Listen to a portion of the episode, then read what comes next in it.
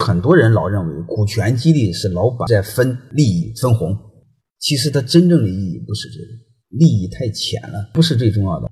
股权激励从老板层面上，就是把老板的权利分给员工一部分，这个权利首先是他的分红权，就是代表利益的那一部分。然后呢，它真正的意义是。让员工拥有这家企业的产权，让员工背后有这家企业的经营权。这个经营权其实就是我说了算的权，就是有些经营上的事儿，你得让员工说了算。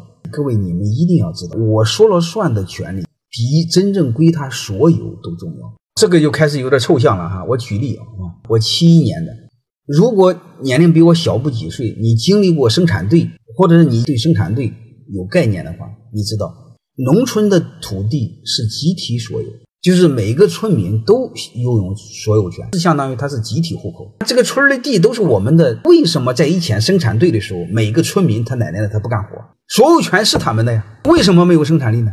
相当于有股份呢？老板给员工分股份，不是分的也是所有权吗？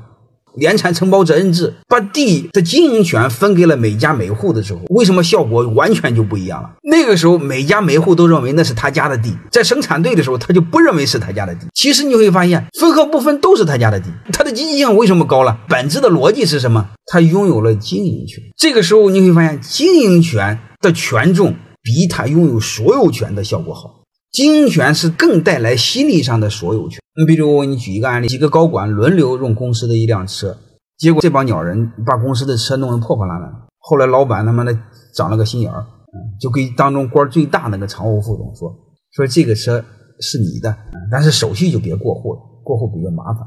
这个车就给你了，但是有一个前提条件，什么前提条件呢？就是你不开的时候，你要让别人也开开。其实以前也是这样的。”以前他的官大，他优先用常务副总不用的时候，其他的副总才能用。使用的形式没有任何变化，老板只是说了一句话：从此以后，这个常务副总拿这个车当他家的车来看待，打理的和新的一样。各位，你回答我为什么？为什么这个高管拿公家的车把他当了自己的车？学术上叫心理的所有权，心理的所有权比给你干强得多，比。实际的所有权用好的话也好用，太多的是分了股份之后你没给他这个所有权不管用的。欢迎大家的收听，可以联系助理加入马老师学习交流群：幺五六五零二二二零九零。